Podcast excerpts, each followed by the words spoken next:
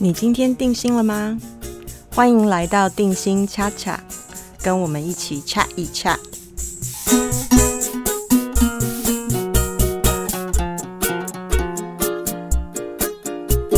Hello，大家好，我是方定心，我是一名个人心理咨询顾问，也是英国认证的心理治疗师。在定心恰恰这个 podcast 呢，我们会结束结合文化。艺术、哲学、科学等等的角度来谈身心灵的各种议题哦。如果你喜欢我们的节目，请请你到 Apple 啊、Google 或 Spotify 的 Podcast，呃，搜寻“定心恰恰”，或者是到脸书和 YouTube。YouTube 搜寻方定心呢，并且记得点选订阅，这样就会持续收到新集数的通知和各种其他内容的小分享啊。你也可以参考我们的部落格和网站，网址是 cardiacollege 点 com，K A R D I A C O L L E G E 点 C O M。今天我们要来聊一聊自信、自尊、自我觉察和自我疼惜这些概念。到底有什么不同呢？其实我们常听到的时候，会觉得有点傻傻分不清，对不对？为什么高自尊跟高自信其实不一定好，不一定那么有用呢？那什么又是自我疼惜？自我疼惜有什么用处呢？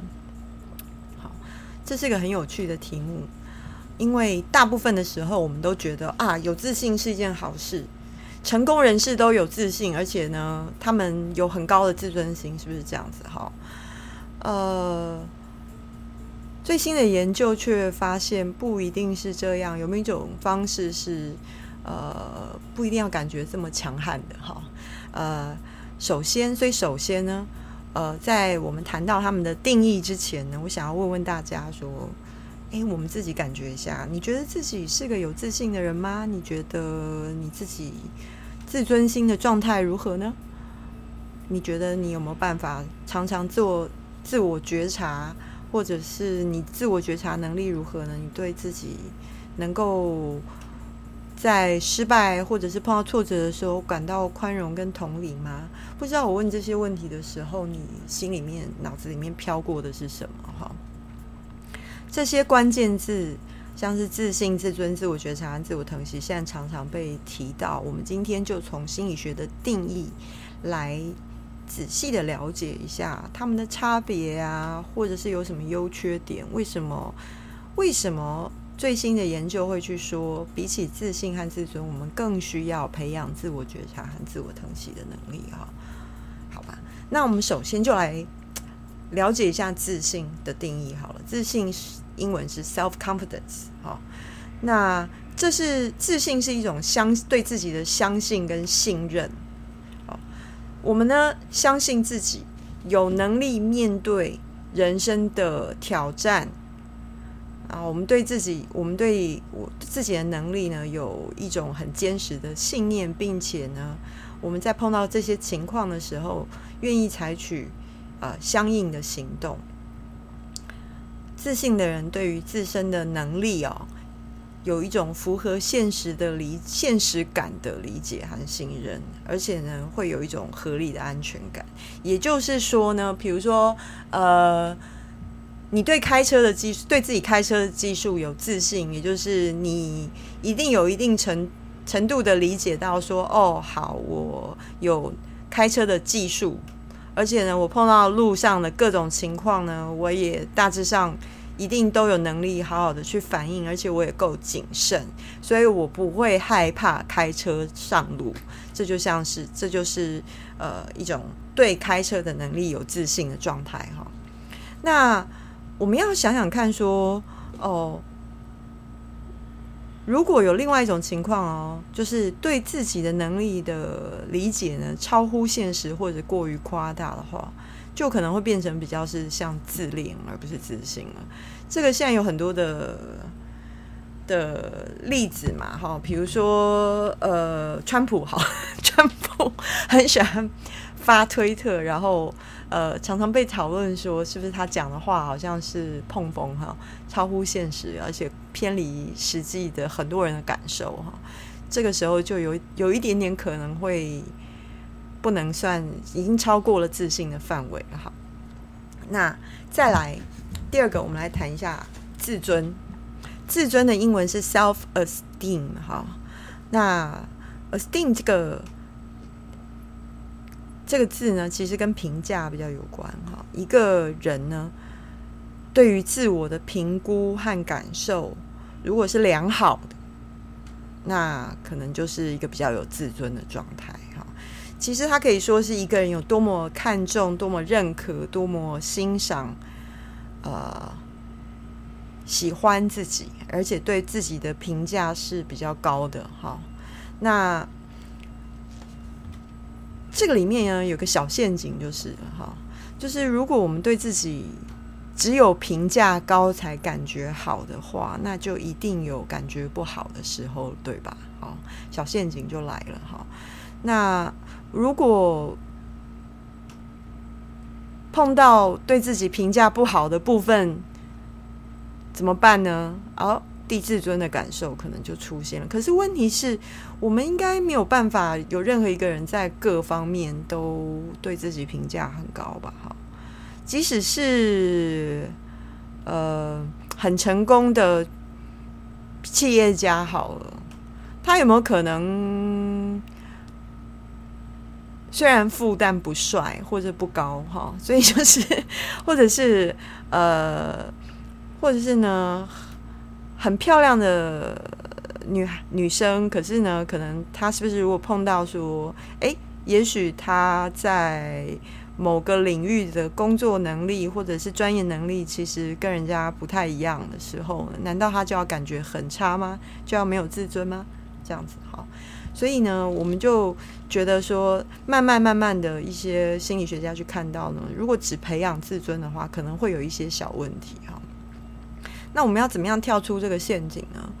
首先，我想我们先移到下一个题目，就是自觉和自我觉察的能力。哈，因为我们需要自我和自我觉察的能力，才能够开始去建立其他更多对自己比较客观而且比较宽容的概呃一种概念或者是关系。哈，那所以自我。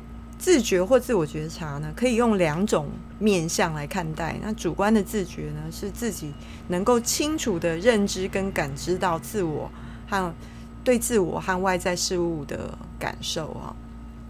比如说，我很清楚的感觉到啊，这冰淇淋好好吃。呃，吃到那一那一口吃下去的时候呢，我的舌头。哦，有一种冰冰凉凉的感觉，而且那个甜味跟香气很棒，这样哈，就是我正在体验这种感觉。那什么叫客观的自觉呢？相对于主观的自觉，是我除了有这种主观感受之外，我还能够同时的跳脱出自我，然后呢，像是一个旁观者一样呢，一边认识到自己正在想某个想法，正在经历某个感受。正在有某种体验等等的这样的一个觉察的能力啊，所以主观跟客观可以同时存在。好，那客观的看见呢，可能就是比较像是呃，除了自己在自己的身体以外里面以外呢，好像有一个抽象的自己啊，浮在这个我身旁的空间啊，看到哎呀，原来方定心你现在在吃冰淇淋，原来你觉得这个很好吃。哦，原来呃，你吃到这个冰淇淋的时候有一个愉悦的感受。那这两个主观跟客观的自觉其实可以同时存在，哦，只是这个客观的感觉有的时候需要一点点的培养。对，那再来的话呢，我们来看看自我疼惜和自我悲悯这个概念好了，也就是 self compassion 好。这概念其实是美国心理学家 Christian Neff 在十多年前呢，从佛学的许多面向啊，主要是四无量心，也就是慈悲喜舍这样一个概念，所重新研究整合的心理学定义哈。哦，那自我疼惜其实包含了三个面向，第一个面向是对自己仁慈，也就是 self kindness 哈，对自己仁慈和或者是慈爱呢，代表。关怀和理解自己，而不是严厉的批判或者是评断自己。也就是说，我们我们对自己是保持着一种理理解和宽容，又呃很关关关心跟温柔的态度哦，而不是随时拿着一把尺在丈量自己，好哦，觉得自己好或不好。好，那第二个呢？第二个面向是对人类共通的处境有一种认知和理解，好，也就是 a sense of common humanity。那这个是认知到什么？认识到说人不是孤立的哦，因为我们跟所有其他人一样，都会失败啦，都会犯错啊，或者是感到自己不够好。所以，我们如果开始理解到说，哦，今天我生而为人，我本来就不完美，我跟世界上的所有人都一样，呃。一定会有不好的地方，一定会有比较弱的地方，一定会有感觉到恐惧的时候，一定会有感觉到焦虑的时候，一定有感觉到自己很失败的时候。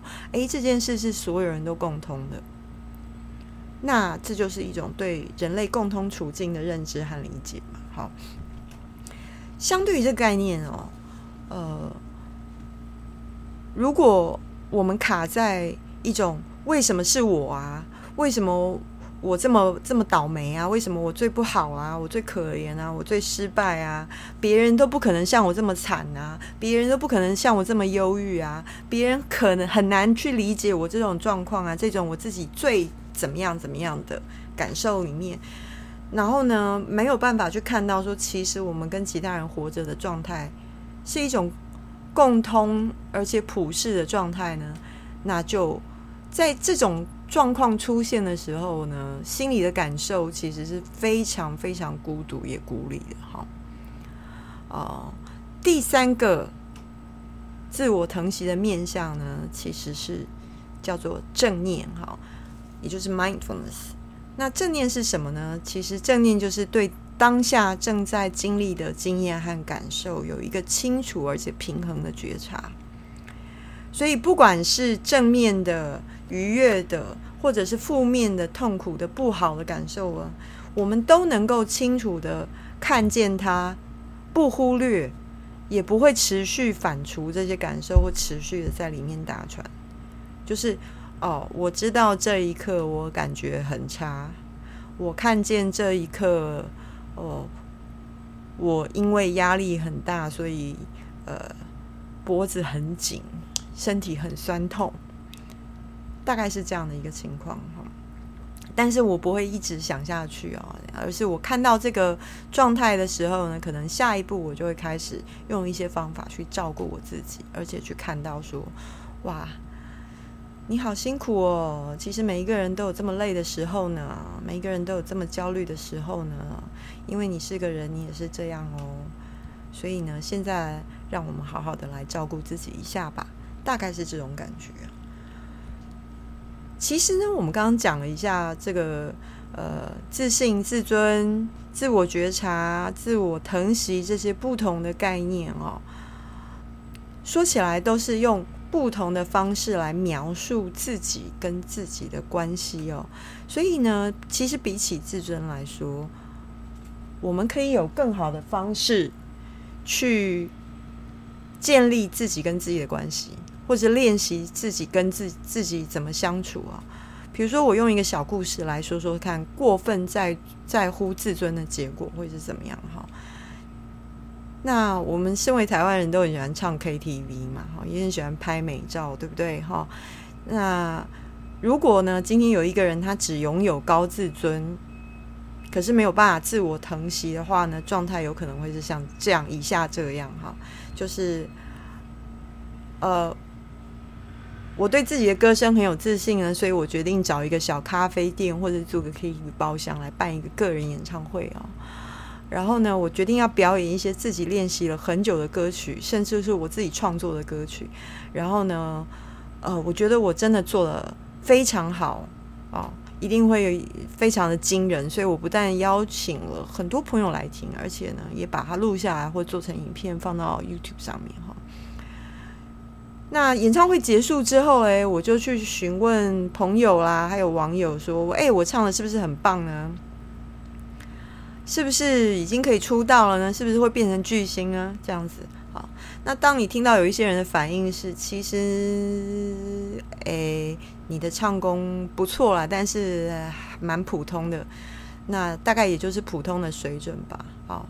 然后呢，甚至有人很诚实的告诉你说，你唱的哪里有瑕疵，或是干脆直接讲说不是他的菜，甚至有一些毒舌派可能会挑挑你的毛病等等，然后或者给负面的评价。好，那这个时候，如果我是一个很在意自己唱歌的能力，而且觉得自己觉得，而且觉得自己绝对唱的比大多数人要好，而且水准高于平均。听到这种回应，可能开始我的自我感觉就很差了哈。那高自尊的人呢，可能有一个重点，就是他可能会觉得哦，我的能力一定是好的，我的能力一定高于平均的。